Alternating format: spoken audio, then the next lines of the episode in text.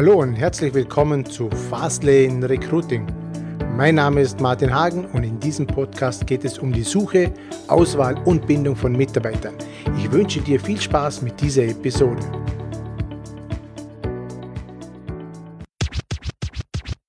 Servus miteinander und herzlich willkommen. Ich bin's wieder Martin Hagen und ich habe hier, ja, diesmal habe ich hier ein Gesetzespaket gefunden, das uns bald zum 01.01.2021 knallhart treffen wird. Hier geht es um die Angleichung von Arbeitern und Angestellten im Bereich des Kündigungsschutzes. Bisher war es ja so, dass Angestellte sechs Wochen Kündigungsfrist haben. Also Angestellte, die gekündigt werden, also Arbeitgeber haben sechs Wochen Kündigungsfrist gehabt und Arbeitnehmer haben vier Wochen gehabt. Und Arbeiter haben in der Regel zwei Wochen Kündigungsschutz oder zwei Wochen Kündigungsfrist beziehungsweise es gibt sogar der eine oder andere Kultivvertrag mit nur bis zu einer, bis zu einer Woche. Es gibt sogar einen Kultivvertrag nur mit einem Tag. Ich glaube, das ist der Bäcker oder so. Und ja, damals 2017 war es hier, Parlament, Parlamentskorrespondenz vom 12.10. Ich lese da ganz kurz mal vor. Rechte von Arbeitern werden bis 2021 an jene der Angestellten angeglichen. Große Unterschiede gibt es nicht mehr, was die Rechte von Arbeitern und Angestellten betrifft. Nun sollen auch die letzten Ungleichheiten beseitigt werden. FPÖ und Grüne, ha, genau die zwei, sind einer Meinung. Das gibt es ja nicht. FPÖ und Grüne unterstützen heute im Nationalrat ein von der SPÖ, na eh klar, eingebrachtes Gesetzespaket und stellten damit die erforderliche Mehrheit sicher. Insbesondere geht es um Verbesserungen beim Kündigungsschutz für Arbeiterinnen und einheitliche Regeln für die Entgeltfortzahlung im Krankheitsfall. Allerdings werden die abgesehen die vorgesehenen längeren Kündigungsfristen für Arbeiterinnen gemäß einem Abänderungsantrag erst ab dem Jahr 2021 gelten. Gegen die Gesetzesnovelle stimmten ÖVP und NEOS. Sie sprachen von einer Hauruck-Aktion und traten für ausführliche Beratungen über einen einheitlichen Arbeitnehmerbegriff ein.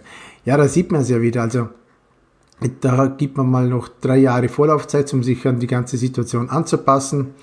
Und da, da drückt man wieder den ganzen Unternehmen das ganze Risiko von, Kündigung, von der Kündigungsfrist direkt aufs Auge, um ja die Arbeitnehmerinnen zu schützen. Ja, auf der einen Seite verstehe ich das Ganze, natürlich den Einsatz der Gewerkschaften, der Roten und dadurch natürlich unterstützt der, der Blauen und den Grünen. Aber wenn man sich das Ganze mal im Detail anschaut, es kommt nicht den Arbeiterinnen wirklich zugute, weil längere Kühlungsfristen bedeutet natürlich das Risiko bei den Unternehmen, das sich dadurch erhöht und die Klein- und Mittelbetriebe, die teilweise schon am Anschlag sind, und nicht noch mehr Risiken auf sich nehmen können, die werden sich dann nach Alternativen umschauen. Und was könnte so eine Alternative sein? Zum einen könnte es sein, dass sie sagen, okay, wir machen nur noch befristete Verträge. Das ist aber auch nicht so leicht, weil ich brauche immer einen sachlichen Grund. Oder aber sie verschieben das Risiko in eine Branche, die das Ganze besser abfedern kann. Das heißt, die flüchten eher in die Richtung Arbeitskräfteüberlassung und sagen, okay, wenn ich Mitarbeiter brauche, dann hole ich über ein Zeitarbeiterunternehmen die Mitarbeiter rein, weil mit denen gibt es, da gibt es keine gesetzlichen Kündigungsfristen von Seiten Beschäftiger und Arbeitskräfteüberlasser. Wenn der keine Arbeit hat, dann ruft er den an und sagt, du, ich habe jetzt ab nächste Woche keine Arbeit mehr, schau, dass du den woanders unterbringst. Ja, und der Personaldienstleister ist in der Regel so aufgestellt, dass er nicht nur ein Beschäftigerunternehmen äh, bei sich im äh, Portfolio hat, im besten Fall, sondern einfach mehrere. Dann kann er die Mitarbeiter zwischen den ganzen Unternehmen viel besser herjonglieren und kann natürlich so eine lange Kündigungsfrist natürlich viel besser abfedern. Wie eine kleine Schlosserei.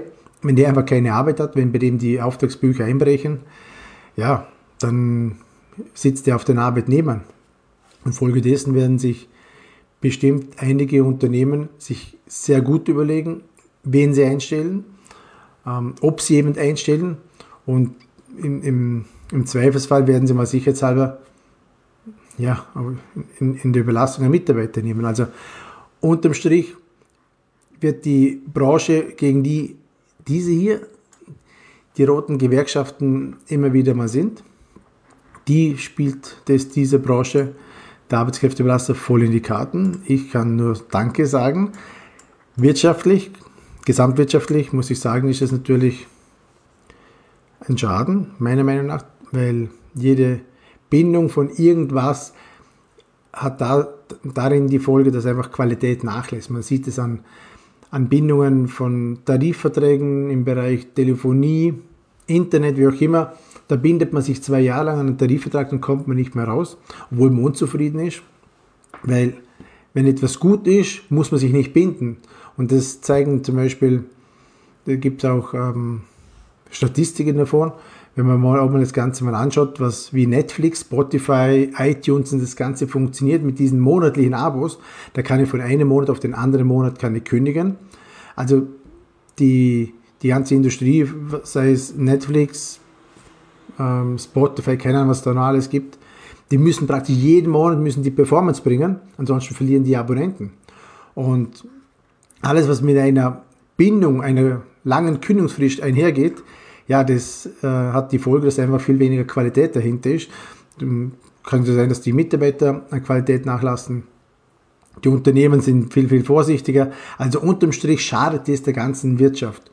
Und schauen wir mal, jetzt sollte mit 1.1.2021 das Ganze äh, umgesetzt werden.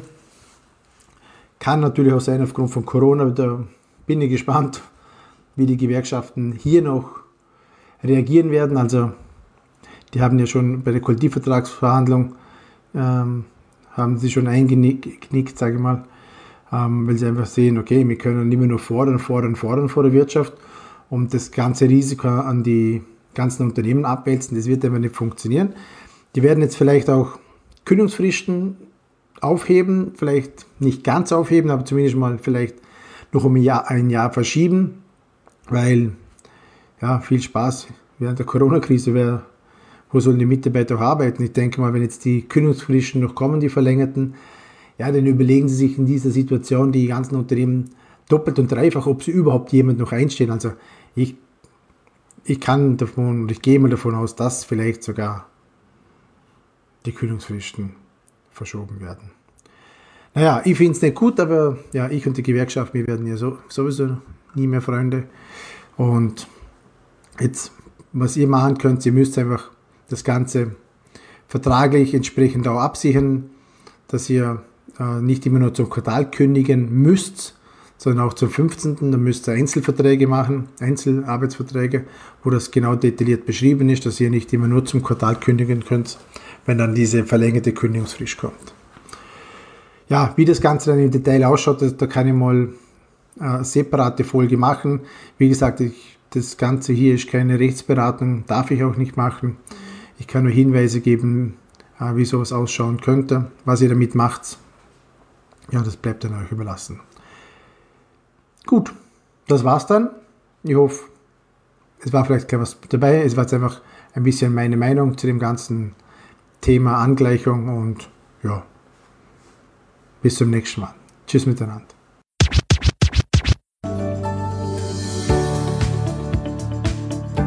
Ich bedanke mich recht herzlich fürs Zuhören und ich freue mich, wenn du auch beim nächsten Mal wieder mit dabei bist. Wenn dir dieser Podcast gefällt, dann schreib mir bitte ein Feedback bzw. eine 5-Sterne-Bewertung auf iTunes oder wo auch immer du das jetzt hörst. Ich wünsche dir natürlich bei der Umsetzung alles Gute und viel Erfolg. Bis zum nächsten Mal, dein Martin Hagen.